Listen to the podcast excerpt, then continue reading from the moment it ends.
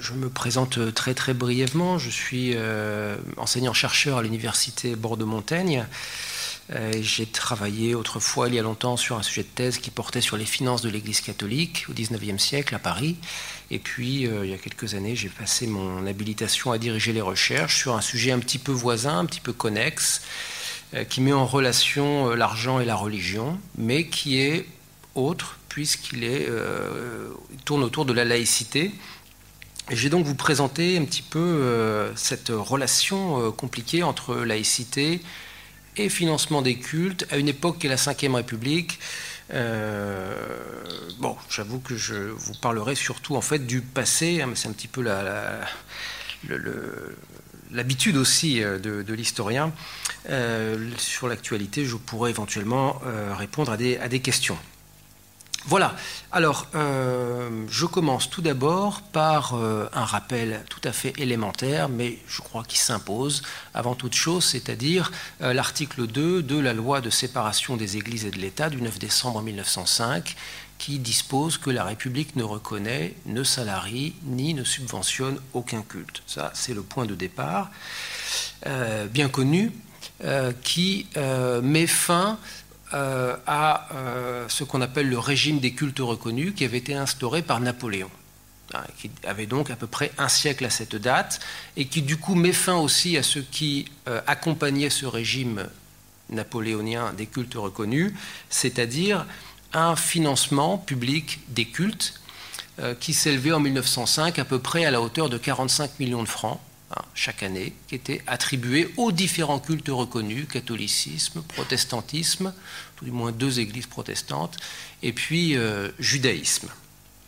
et qui permettait donc de rétribuer tout le personnel, euh, ce qu'on appelait les ministres des cultes, évêques, curés, pasteurs, euh, rabbins, et puis ce qui permettait aussi de subventionner les constructions de lieux de culte, églises, temples, synagogues.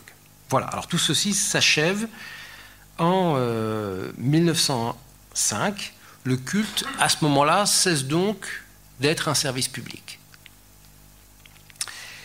Et sont mis en place, en tout cas sont prévus par la loi, euh, un nouvel, de, nouveaux organismes pour administrer les cultes sur le plan matériel, c'est ce qu'on appelle des associations cultuelles. Hein. le cadre associatif qui venait d'être adopté en 1901 est euh, adapté euh, à l'activité cultuelle et euh, reformulé avec quelques spécificités pour héberger cette activité. On appelle ça les associations cultuelles. Mais ces associations, donc, ne pourront plus recevoir d'argent public. Bien. Donc pour la République, l'activité cultuelle n'a plus d'utilité sociale et il n'est plus question donc de la subventionner, de la financer, les Français sont libres de s'adonner à cette activité, mais sans argent public, donc à leurs frais. Alors d'une certaine façon, une fois qu'on a dit ça, on est tenté de se dire que la relation entre laïcité et financement des publics, en tout cas des cultes, n'a pas vraiment d'objet, hein, puisque le financement public des cultes est interdit. En fait, on va le voir, les choses sont un peu plus compliquées pour deux raisons. Il y en a une sur laquelle je ne vais pas revenir, je la cite, mais bon, euh, passons parce que c'est une exception. C'est que d'abord, la loi de 1905 ne s'applique pas partout. Hein. le territoire de la République française connaît des exceptions juridiques sur lesquelles s'applique un, où s'applique un droit local euh, et où le financement public des cultes subsiste, notamment dans les trois départements du Nord-Est. Et puis surtout, la loi de 1905 laisse subsister la possibilité pour l'État de venir en aide aux associations cultuelles de manière indirecte, c'est-à-dire sans qu'un crédit ne soit voté par une assemblée, par le Parlement, ou bien à l'échelle locale par un conseil municipal. Euh, L'État peut jouer sur plusieurs leviers pour alléger les dépenses ou augmenter les recettes des associations cultuelles, par exemple le levier fiscal il peut euh, accorder ou supprimer des régimes dérogatoires au droit commun fiscal au bénéfice des associations culturelles pour faire faire des économies aux associations culturelles. Vous voyez donc là, il y a une possibilité qui, euh, qui existe. Et en étudiant en fait les finances de, l'Église catholique au XXe siècle, je me suis rendu compte, il y a à peu près une dizaine d'années maintenant, qu'il y avait là un, vrai sujet de recherche historique, euh, parce qu'il y avait manifestement, sous la Ve République, eu des textes qui avaient été adoptés en faveur des associations cultuelles. Et donc je me suis demandé si ces textes, d'abord, si ces textes formaient un tout cohérent. Est-ce qu'il y avait eu une pensée euh, et une action quoi, derrière ces textes euh, Ou est-ce que c'était des textes épars? Et puis quels étaient ces textes? Et puis euh, je me suis demandé aussi quelles étaient les forces qui avaient été à la manœuvre dans la coulisse pour permettre l'adoption de ces textes Quelles étaient les forces qui, au contraire, s'y étaient opposées Il y avait donc là toute une histoire à faire. En fait, ces textes étaient connus, bien sûr, puisqu'ils étaient pratiqués euh, par les gestionnaires des cultes, et puis ils étaient dans les manuels de droit. Euh, il y avait donc du droit, mais j'ai voulu ajouter de l'histoire. Et donc j'ai le chemin d'un certain nombre de dépôts d'archives pour essayer de comprendre d'où sortaient ces textes. Voilà, c'est ce que je vais vous exposer ce soir. Alors, je vais tout d'abord vous présenter ce qu'on peut appeler comme un ensemble, qui n'est pas très vaste, il ne faut pas exagérer, hein, mais enfin il y a quand même un ensemble de dispositions favorables au culte que l'on peut euh, répertorier. Je vous en donne juste un petit échantillon, un échantillon ici, avec euh, euh, trois textes euh, qui, alors on va les prendre successivement. Le premier date du 30 décembre 1958. On est encore sous la 4ème République, mais le général de Gaulle est au pouvoir, dans le dernier ministère de la 4ème République, même si la 5ème République a été adoptée peu de temps avant. Et ce gouvernement du général de Gaulle réduit c'est l'avantage qui est accordé, réduit le droit de mutation payé par les associations culturelles sur les acquisitions de biens immeubles à titre onéreux à 1,40%.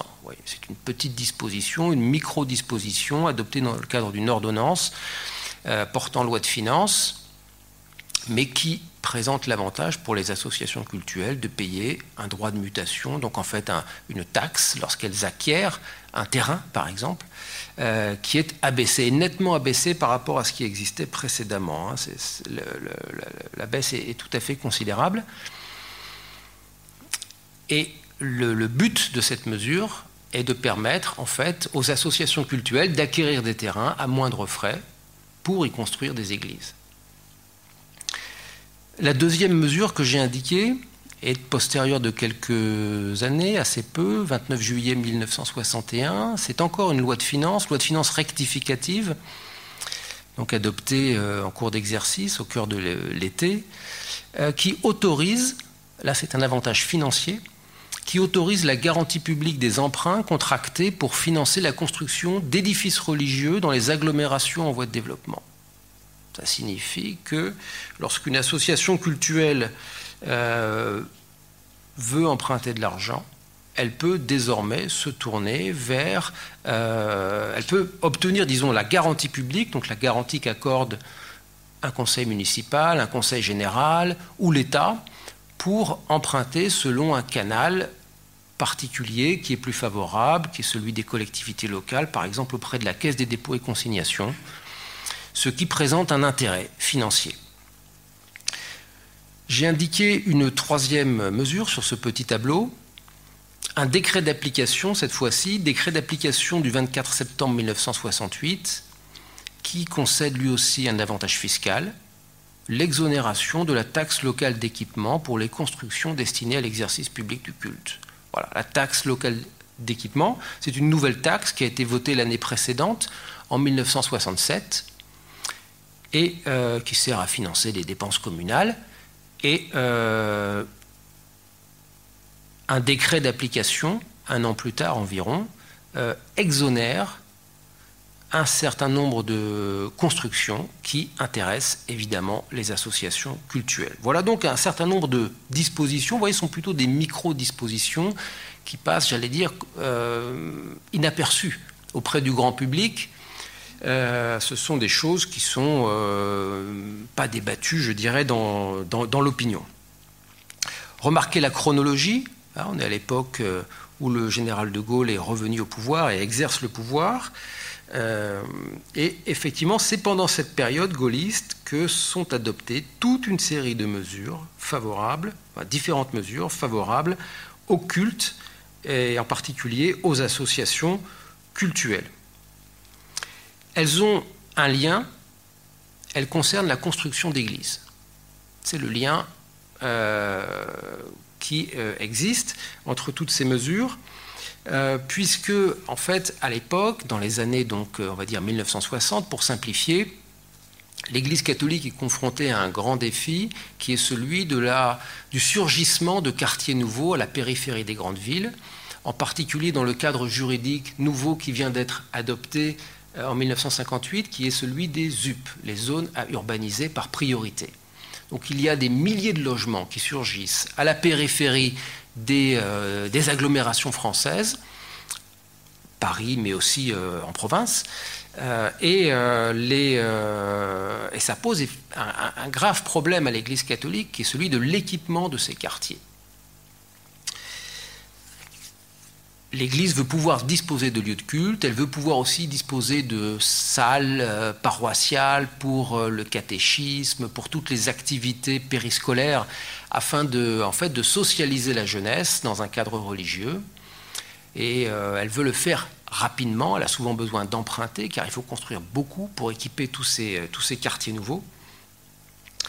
Et, euh, et, ceci avant que, en quelque sorte, de son point de vue, avant que les mauvaises habitudes ne soient prises, c'est-à-dire avant que, euh, les gens ne prennent, enfin cessent de plutôt perdre, disons, l'habitude d'aller à la messe le dimanche, ou perdent l'habitude d'envoyer leurs enfants au catéchisme. Alors traditionnellement, l'Église faisait tout ça, équipait, disons, les quartiers urbains avec une méthode qu'on appelait dans l'Église la méthode du curé bâtisseur, hein. c'est-à-dire que chaque un, ecclésiastique se débrouillait auprès de sa communauté, auprès de, dans, le voisinage, quoi, hein, pour euh, obtenir de l'argent. Il sollicitait aussi le travail des gens et ça lui permettait de bâtir comme il le souhaitait. Mais ça n'est plus possible vu l'échelle tout à fait nouvelle du développement urbain.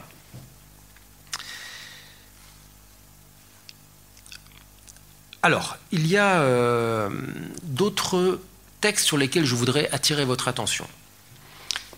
Ici, en 1978, l'intégration des ministres du culte et des membres des congrégations et communautés religieuses à la sécurité sociale, sans cotisation pour les prestations familiales, et avec choix des administrateurs catholiques, euh, des caisses des cultes, par les associations cultuelles diocésaines. Là aussi, c'est un peu technique. Vous voyez que le sujet est différent. Ce n'est plus construire des églises. En fait, le sujet construction d'églises s'est arrêté quasiment tout seul en 1970. Hein, L'Église catholique a quasiment cessé de construire des églises en France en 1970, faute de prêtres, faute de, fidèles aussi, faute d'argent. Hein. Cette pénurie, ces pénuries cumulées ont fait que le sujet est devenu caduque. Donc il n'était plus question d'obtenir des avantages pour construire des églises à ce moment-là. Mais, comme toujours, il y a de nouveaux sujets que l'actualité impose. En 1978, le sujet, c'est l'affiliation à la sécurité sociale des prêtres, des religieux et des religieuses. Initialement, ils n'étaient pas affiliés à la sécurité sociale. La sécurité sociale a été constituée à la libération. Euh, à partir de 1945. Et un certain nombre de catégories de Français ont souhaité euh, éviter euh, l'affiliation. La sécurité sociale ne faisait pas l'unanimité. L'Église catholique elle-même, comme institution, était assez, à la fois, disons, était plutôt méfiante, plutôt réticente envers cette nouvelle institution, à la fois parce que la CGT était très présente dans les conseils d'administration des caisses de sécurité sociale, euh, à l'époque, hein, dans les années 1946 et suivantes. Et puis aussi parce qu'elle disposait euh, de, euh, de ses propres ressources pour prendre soin de ses serviteurs. Les religieuses hospitalières, les médecins qui soignaient gratuitement le curé du village, et ainsi de suite. Tout ceci permettait, les maisons de repos, de l'Église catholique, tout ceci permettait d'éviter euh, la sécurité sociale et ses lourdes cotisations. Donc initialement, les prêtres, les religieux, les religieuses ont été tenus à l'écart de euh, la sécurité sociale. Ils ont donc euh, continué à être soignés et accueillis pour leurs vieux jours dans des institutions d'église. Mais dans les années 1970, euh, les gouvernements de la France décident d'affilier tous les Français à la sécurité sociale. Et donc il faut s'y mettre. Il faut s'y mettre, et c'est fait en 1978, mais ça se fait, vous voyez, dans des conditions qui sont, en fait, qui ont été négociées, hein, qui sont assez favorables, avec euh, en particulier donc euh, une absence de cotisation, c'est ce que j'indique ici, pour les prestations familiales. C'est-à-dire qu'on tient compte du célibat des prêtres, des religieux et des religieuses, donc du fait qu'ils n'ont pas d'enfants. Voilà un avantage. Autre mesure que j'indique un peu plus loin, 1987, la déductibilité des dons faits aux associations cultuelles ou de bienfaisance euh, qui sont autorisées à recevoir des dons et des legs aux établissements publics des cultes reconnus d'Alsace-Moselle. Bien. Cette loi, qui a été votée en 1987, permet de déduire de ces impôts les versements que l'on fait à une association cultuelle. C'est un avantage qui est concédé, là encore, aux associations cultuelles dans un contexte qui est euh, différent. Là, euh, en fait, il s'agit d'essayer de stimuler euh, des dons, en particulier aux deniers du culte catholique, des dons qui, euh, stagnent, euh, qui sont rattrapés par l'inflation et puis qui sont de plus en plus concurrencés aussi par les mécanismes de, déduction fiscale, enfin par les dons, disons, à d'autres associations non religieuses en raison de la déductibilité fiscale qui commence à être mise en place en particulier par les, socialistes sous la houlette de, de Jack Lang dans les années 1980. Conclusion ici, il y a eu quelques mesures, je vous en ai indiqué cinq, il y en a d'autres, quelques mesures qui ont été adoptées discrètement. Vous voyez, on n'est pas dans un ordre de, pensée euh, extrêmement, enfin, propre à susciter un, vaste débat politique, encore que euh, ce ne sont pas des mesures aussi, si vous voulez, aussi euh, frappantes que par exemple la loi de Bray en 1959 qui permet de financer sur des fonds publics les établissements d'enseignement privés, souvent religieux, qui passe un contrat avec l'État. Mais ça s'inscrit un peu dans la même logique. Et ça s'inscrit dans la même chronologie, puisque la loi de Bray date de 1959. Voilà donc un échantillon de ces, de ces dispositions. Je vais vous indiquer maintenant comment on en est euh, arrivé là, en fait. Je crois que l'idée maîtresse, et celle que j'indique par ce titre, c'est qu'il s'agit en fait du fruit d'une stratégie de contact. Euh, alors, même si, en fait, quand on regarde ces textes, on s'aperçoit bien sûr euh, qu'ils euh, ont un caractère, une portée générale. Si on peut revenir en arrière. J'avais d'ailleurs mis en gras ici un certain nombre de, de, termes. Vous voyez que toutes ces dispositions visent les cultes en général, ou les édifices cultuels, ou les, ici, en 1978, les ministres du culte, ou ici, par exemple, les édifices religieux, les associations cultuelles. Donc il n'y a pas un culte particulier qui est visé par la loi, bien sûr, la loi est générale, elle s'applique à tous les cultes. Ces textes n'installent pas un favoritisme euh, qui bénéficierait à un culte en particulier. Et d'ailleurs, euh, ces textes ont été, mis, euh, ont été utilisés, je vais prendre un cas hum, qui est un peu inattendu, mais pour illustrer ce que je dis, utilisés notamment par la communauté juive, qui, dans les années 1960, a besoin de construire, notamment parce que arrivent en métropole des rapatriés euh, d'Algérie, et puis d'une manière générale un certain nombre de juifs qui viennent des communautés de la diaspora méditerranéenne qui, dans le contexte du nationalisme arabe et euh, de la décolonisation, se sentent de moins en moins en sécurité de l'autre côté de la Méditerranée et qui euh, viennent s'installer en France Certains viennent d'Égypte, d'autres de Tunisie, et puis beaucoup, la plupart, d'Algérie. Et donc ces juifs, euh, nombreux, qui euh, viennent de l'autre rive de la Méditerranée, ont besoin de constituer, d'équiper leur communauté dans la banlieue parisienne notamment, par exemple à Sarcelles, euh, et donc de disposer d'argent pour construire des synagogues, construire des, équipements pour les communautés juives, pour accueillir les nouvelles communautés juives qui se constituent. Bien. Cela étant, euh, quand on va regarder ce que j'ai fait, les archives des institutions juives, par exemple du consistoire israélite euh, de, Paris, on, ne trouve aucun document qui montre que la communauté juive se serait mobilisée pour obtenir ces avantages. Quand on fait la même chose du côté protestant, on ne trouve pas non plus de mobilisation de cet ordre, d'activité de cet ordre. En fait, euh, c'est dans les archives, dans différents dépôts d'archives de l'Église catholique, que l'on trouve la trace des mobilisations, des, euh, actions euh, destinées à solliciter des avantages auprès des pouvoirs publics. En fait, il y a plusieurs euh, instances catholiques qui ont agi et dont les archives euh, conservent aujourd'hui la trace de, euh, ces actions. Il y a par exemple le secrétariat de l'épiscopat.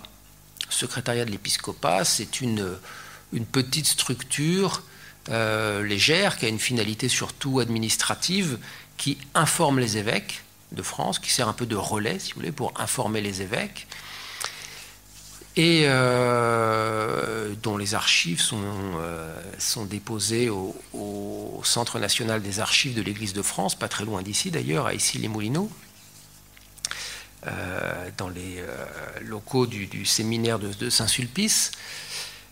Et le secrétariat de l'épiscopat a servi d'acteur pour solliciter des élus, des responsables politiques ou des responsables administratifs pour essayer d'obtenir un certain nombre euh, d'avantages. Par exemple, la première mesure, euh, celle-ci, l'ordonnance du 30 décembre 1958 portant loi de finances pour 1959, cette première mesure est le fruit d'une initiative du secrétaire de l'épiscopat, monseigneur Villot, Jean Villot, qui a écrit à Antoine Pinet au moment où les services du ministre des Finances préparaient les réformes fiscales pour lui demander de diminuer l'impôt que les associations cultuelles devaient payer lorsqu'elles achetaient un terrain. Et le gouvernement, le gouvernement du général de Gaulle, a accepté. Hein, c'est comme ça donc que ça s'est fait, euh, par l'intervention d'un certain nombre d'acteurs catholiques auprès du ministre, auprès aussi de, hauts fonctionnaires, par exemple de, l'administration des Finances, pour obtenir euh, euh, ces, modifications. Une autre euh, instance catholique qui a agi, c'est une instance qui a été constituée dans les années 1960, qui n'a d'ailleurs pas dépassé les années 1960, qui s'appelle le Comité national des constructions d'églises. Auparavant, l'Église catholique n'avait pas besoin d'une instance spéciale pour construire des églises. Chaque évêque se débrouillait. Euh, dans son diocèse. Mais je, vous l'ai dit, dans les années 1960, il y a une telle cadence dans la construction de logements. Euh, vous savez, cet urbanisme, euh, en particulier de bars et de tours, qui accueille des milliers et des milliers de logements. il y a une telle cadence que dans l'Église catholique, on se dit qu'il faut se doter d'une instance particulière pour agir auprès des pouvoirs publics et puis pour euh, aussi tenir compte du droit et organiser des campagnes de communication et ainsi de suite.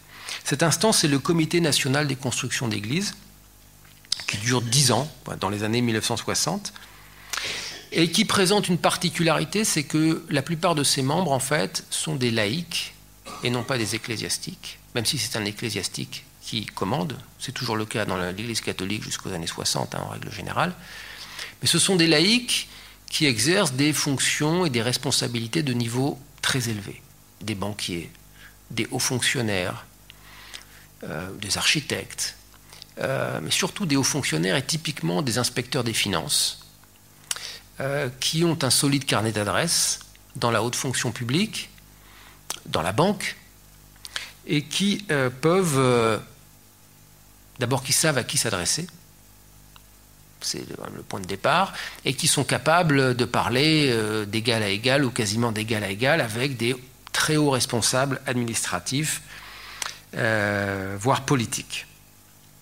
Alors, ce comité national des constructions d'églises, lui aussi, agit auprès de euh, responsables administratifs dans les ministères ou auprès de responsables politiques. Par exemple, c'est lui qui est à l'origine très directement de la mesure numéro 3 que j'indiquais, c'est-à-dire de l'exonération de la taxe locale d'équipement.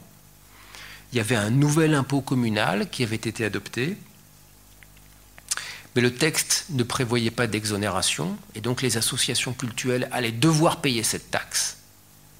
Et des membres du comité euh, national des constructions d'églises, en particulier un certain Pierre de Calan, qui était Aujourd'hui, c'est pas forcément quelqu'un de très connu, mais à l'époque, c'était quand même l'une des principales figures du, euh, patronat français, euh, numéro 2 ou numéro 3 du CNPF à l'époque, hein, dans les années 1960.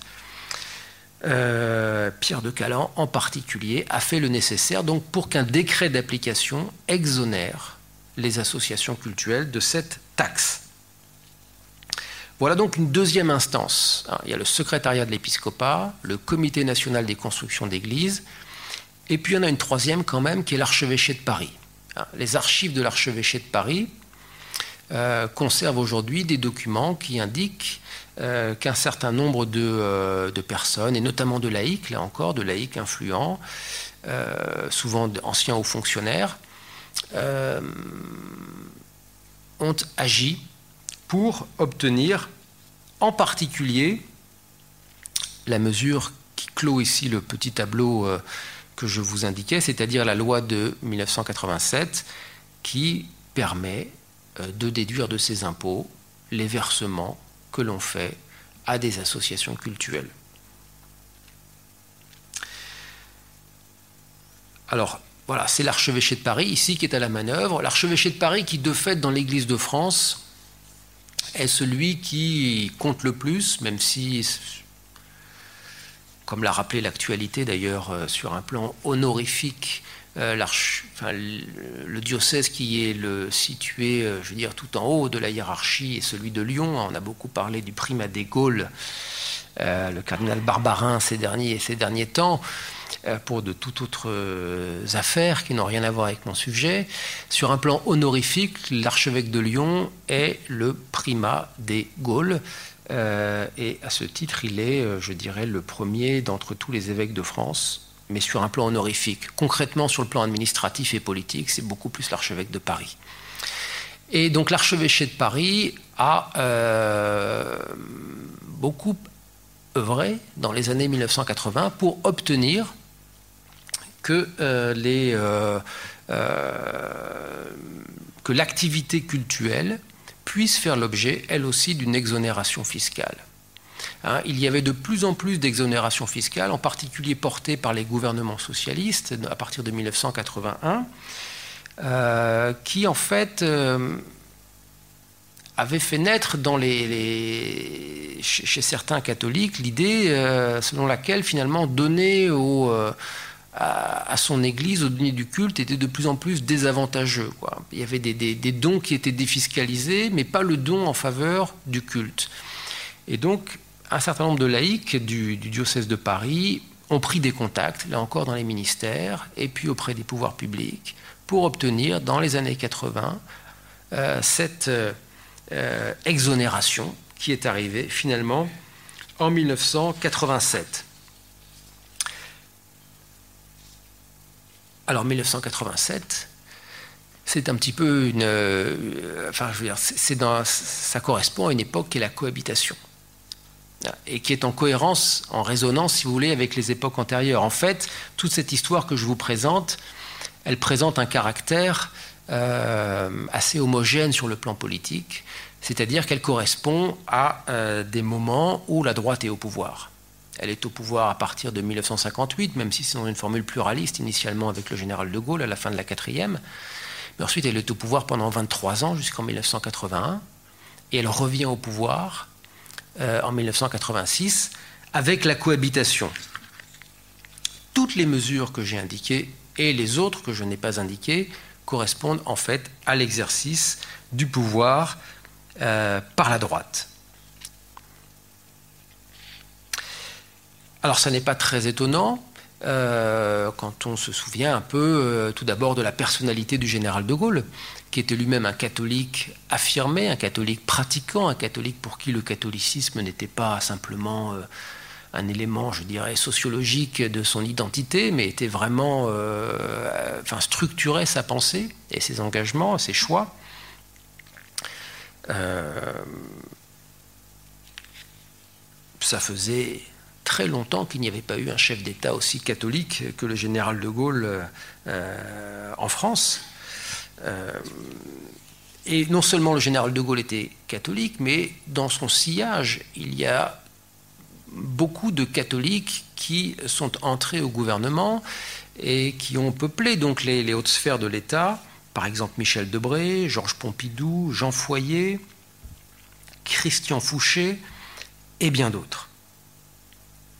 D'ailleurs, signe des temps, beaucoup de membres de l'entourage du général de Gaulle, comme le général de Gaulle lui-même, euh, avaient fait le choix de l'école catholique pour leurs enfants ce qui était assez rare en fait parmi les, le personnel politique dirigeant auparavant, voire très rare. Même Christian Fouché, ministre de l'Éducation nationale, avait mis ses enfants dans une école catholique dans les années 1960. On n'aurait pas du tout imaginé ça sous la Troisième République.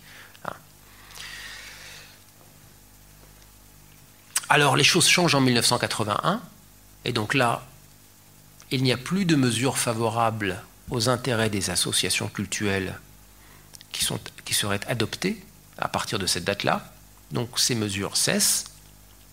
Et ça reprend en 1986 avec la loi que j'indiquais tout à l'heure, la loi de 87, sur euh, l'exonération euh, euh, l'exonération fiscale du denier du, culte et des versements aux œuvres religieuses. Ça reprend donc pendant la cohabitation, lorsque Jacques Chirac devient le Premier ministre de la France. Quand on regarde les débats parlementaires relatifs à chacune de ces mesures, on s'aperçoit qu'à chaque fois, c'est extrêmement simple à analyser, beaucoup plus qu'aujourd'hui d'ailleurs, où la laïcité souvent brouille le clivage droite-gauche, c'est-à-dire que bien souvent il y a des, différences très nettes de sensibilité à l'intérieur de la gauche comme à l'intérieur de la droite sur ce sujet-là. Pendant cette trentaine d'années, euh, au contraire, les choses sont simples la droite est favorable à ces mesures et la gauche est contre. Hein, donc il n'y a absolument aucune surprise. Euh, socialistes et communistes s'opposent très nettement à ces mesures qu'ils considèrent comme contraires à la loi de 1905. Hein, ça revient plusieurs fois dans les débats parlementaires. Qu'ils considèrent comme euh, euh, contraires à la Constitution, éventuellement. Ça revient là aussi dans certains débats parlementaires, par exemple en 1987. Euh, et donc le, clivage droite-gauche, si vous voulez, est tout à fait opératoire pour comprendre cette évolution du droit. Cette, trentaine d'années, ces trois décennies de, changement de la laïcité, de déplacement du curseur laïque dans un sens favorable aux intérêts des associations culturelles euh, n'est possible que parce qu'il y a une droite politique aux affaires qui euh, a une oreille euh, attentive aux demandes qui lui sont formulées, qui lui sont adressées par l'archevêché de Paris, par le secrétariat de l'épiscopat, par le comité national des constructions d'églises. Voilà, donc c'est une stratégie de contact déployée par des instances catholiques qui est à l'origine de tous ces, changements, même si, évidemment, euh, en fin de compte, ces changements profitent à tous les cultes. Hein, évidemment, on ne légifère pas pour l'Église catholique, mais, euh, mais pour l'ensemble des cultes. Donc les dispositions adoptées sont universelles, elles sont utilisables par tous les croyants. J'en arrive à un troisième temps de cet exposé. Je voudrais vous montrer que finalement, à travers cette, euh, euh, cette histoire, on voit se développer, on voit naître et puis s'amplifier euh, ce qu'on peut considérer comme une nouvelle phase de l'histoire de la laïcité. La laïcité telle qu'elle a été voulu, mise en œuvre, pratiquée par euh, ceux qu'on a coutume de considérer comme les pères fondateurs de la laïcité, c'est-à-dire les, Jules Ferry euh, ou bien euh, Léon Gambetta. Même si au fond la laïcité remonte à la Révolution française, hein, c'est quand même là le point de départ, la dissociation du religieux et du politique. Mais disons en tous les cas un seuil laïque nouveau est franchi dans les années 1880 avec des hommes comme Gambetta ou comme Jules Ferry.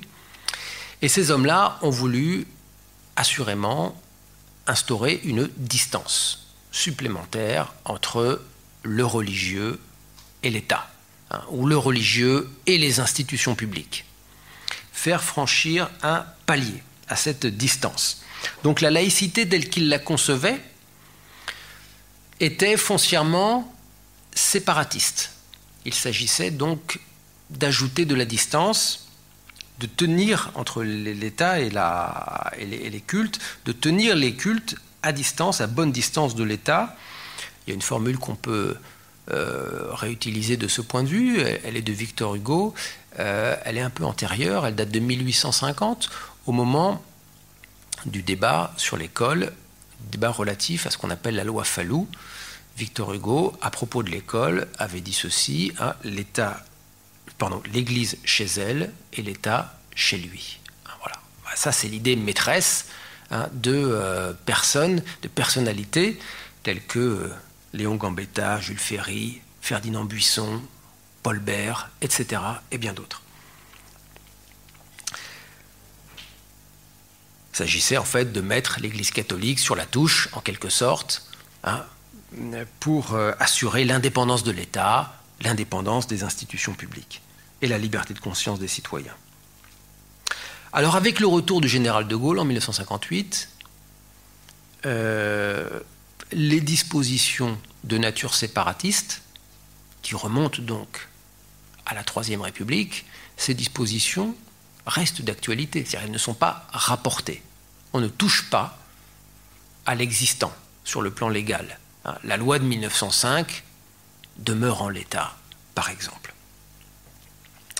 Donc les lois héritées demeurent en vigueur, mais le, général de Gaulle engage la France dans une voie laïque nouvelle qui accentue la logique, c'est comme ça que je l'appellerais, la logique de banalisation du fait religieux,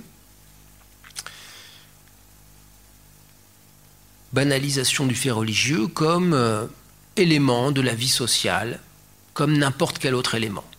donc élément qu'on est susceptible éventuellement d'aider, et sans toucher aux lois euh, existantes, mais disons en ajoutant des dispositifs favorables. Avec le général de Gaulle, il devient possible de considérer les associations cultuelles comme des associations ordinaires voire comme des associations susceptibles de euh, euh, porter des valeurs et des comportements jugés positifs, favorables à l'équilibre social, et donc susceptibles d'être soutenus par la collectivité. Ainsi donc, alors que le législateur en 1905 considérait que le culte n'avait pas d'utilité sociale, finalement, cette utilité est un peu réintroduite par la petite porte en quelque sorte, à partir de 1958. Et pendant toutes les années 60, euh, et, au-delà, lorsque la droite est au pouvoir, on peut dire que le cap indiqué par, alors c'est pas forcément le général de Gaulle lui-même, hein, puisque ce sont, je vous l'ai dit, des mesures qui sont euh, finalement assez, chacune d'entre elles est un peu secondaire. La grande mesure de l'époque du général de Gaulle, s'agissant de la religion, elle porte non pas sur le culte, mais sur l'école. C'est la loi de Bray dont je parlais tout à l'heure. C'est la mesure qui a conduit d'ailleurs à une forte mobilisation contre elle, hein. euh, mais qui d'ailleurs est restée. Euh, donc ce, cap nouveau est indiqué par les gouvernements, en tout cas du général de Gaulle, euh, et on peut dire qu'il n'a pas été euh, perdu depuis. Alors pour parvenir à leur fin, les responsables catholiques qui se sont engagés pour obtenir des facilités matérielles au bénéfice des associations cultuelles ont cherché à hisser l'activité cultuelle a un statut juridique plus élevé afin d'attirer la protection de l'État. Et euh, c'est dans ce type de positionnement que se situe, par exemple, je vais vous en donner un, petit extrait, un petit extrait de, son, discours, hein, que se situe par exemple quelqu'un comme euh, le secrétaire d'État aux Finances en 1961, c'est-à-dire Valéry Giscard d'Estaing, pour prendre l'une des mesures que j'ai indiquées tout à l'heure. Voici ce qu'il écrit, ce qu'il dit plutôt, lors des débats parlementaires. L'évolution démographique et sociologique de notre pays se traduit par l'apparition, à la périphérie des grandes villes, d'ensembles urbains, à l'intérieur desquels il est essentiel que la vie collective puisse être aménagée. Cela est vrai sur le plan de l'enseignement comme sur celui de la santé publique, et cela doit l'être également sur le plan de la vie spirituelle. En ce qui concerne les édifices cultuels, il est clair que les procédures actuellement employées ne sont pas à la mesure du problème. Voilà ce que dit Giscard d'Estaing, Valéry Giscard d'Estaing, secrétaire d'État aux Finances, devant le Sénat en 1961, pour défendre l'une des mesures que j'ai indiquées tout à l'heure, celle qui permet d'emprunter de l'argent pour construire des églises, euh, notamment auprès de la Caisse des dépôts et consignations, hein, lorsqu'on est muni d'une garantie publique voyez donc l'idée, l'idée c'est que finalement le culte est nécessaire à, euh, est une activité comme une autre, nécessaire au beau fonctionnement de la société. Dans la ville, il doit y avoir, dans les villes nouvelles ou dans les, dans les quartiers nouveaux plus exactement, il doit y avoir un commissariat, une crèche, une école, etc., etc. Et puis aussi, il faut prévoir un lieu de culte. Ça fait partie de ce que la population attend, et donc c'est normal que l'État, euh, tout en respectant l'héritage juridique antérieur, introduisent des dispositifs qui facilitent les constructions de lieux de culte.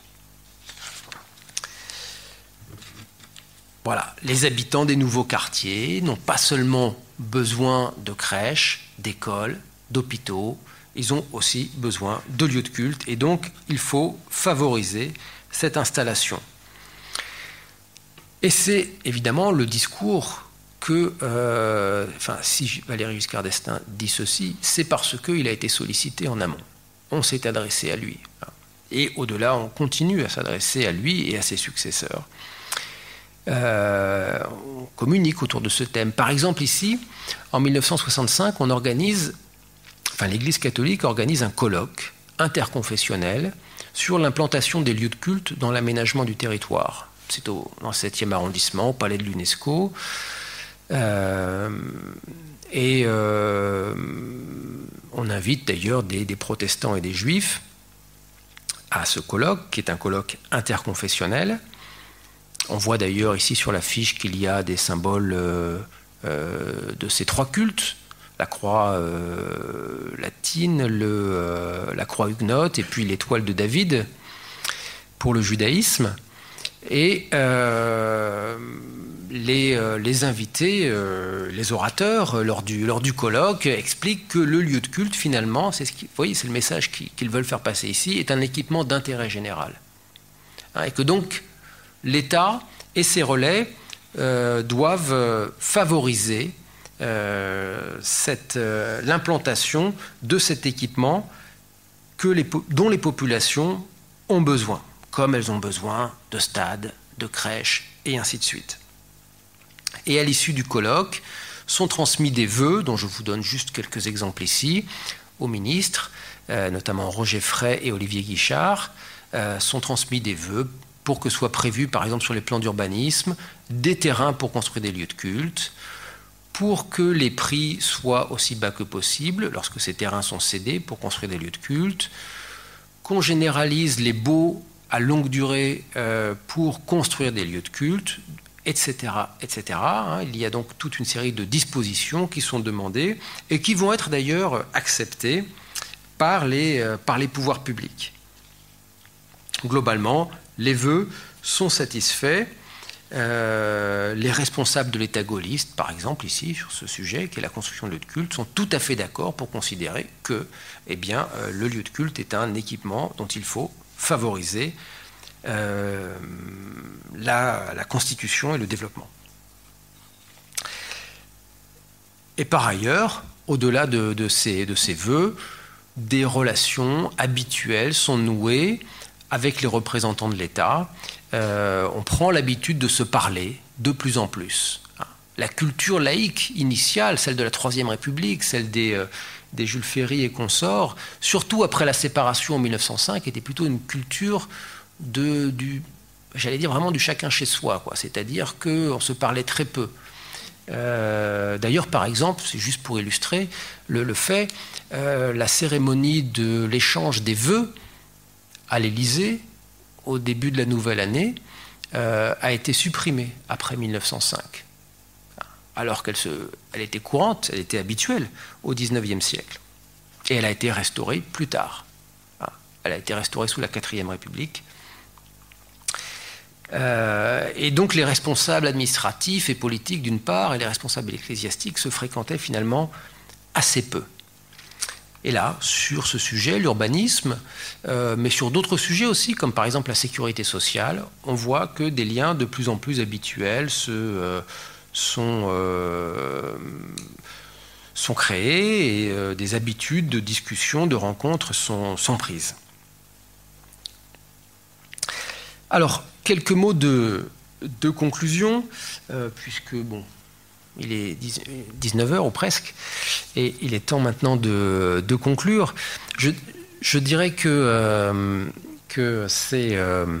pardon, 20h, bien sûr je, dirais que ces éléments d'histoire que je vous ai euh, proposés ici euh, permettent de, euh, de, voir que la laïcité n'est pas une essence intemporelle. Hein. Elle se négocie et se renégocie en fonction de problèmes toujours nouveaux qui surgissent avec les générations, avec les mutations sociales, qui évidemment n'avait pas pu être envisagé par euh, les, euh, les pères fondateurs de la laïcité républicaine, mais qu'il faut bien traiter. Il faut les traiter, il faut répondre aux problèmes qui se posent et qui ne se posaient pas auparavant. Et euh, assurément, une nouvelle laïcité s'est développée à partir de 1958. On va dire que le modèle séparatiste, très prégnant, sous la Troisième République et encore sous la Quatrième République, euh, ce modèle, sans être euh, complètement abandonné, euh, a été complété par des éléments de reconnaissance du rôle que jouent les religions dans le fonctionnement de la société. Euh, par exemple, le rôle qu'elles jouent à l'école, puisqu'elles ont été associées au service public avec la loi de Bray en 1959. Donc elles participent à l'éducation nationale. Euh, et puis le rôle qu'elles jouent aussi dans, euh, dans la vie sociale des populations. Et donc se sont développés de plus en plus des dispositifs qui eh bien, reconnaissent ce rôle avec en 1987, même euh, cette loi qui, euh, à l'époque, a tout de même euh, hérissé passablement beaucoup de parlementaires socialistes et communistes, cette loi qui permet de déduire de ses impôts les versements faits à une association culturelle, ce qui est assez significatif, assez lourd de sens, puisque l'État se prive d'une recette fiscale pour favoriser l'activité culturelle. Voilà, alors ces dispositifs au-delà de 1987, sont toujours d'actualité. la, phase inaugurée en 1958 reste d'actualité. Cela étant, et je terminerai là-dessus, il y a ensuite essentiellement une nouvelle question qui s'impose et qui euh, ouvre encore une nouvelle séquence de l'histoire laïque euh, dans laquelle nous sommes toujours. Et cette, question, on peut dire qu'elle surgit en 1989 avec la première affaire dite du voile dans un, collège de Creil, où euh, le principal du collège essaye d'obtenir que plusieurs élèves musulmanes retirent leur voile dans l'enceinte de l'établissement scolaire. Et vous voyez, à ce moment-là commence une autre, une autre phase sur laquelle euh, il y aurait beaucoup à dire, mais ce n'est pas mon objet. Donc je m'arrêterai là et je vous remercie pour votre attention.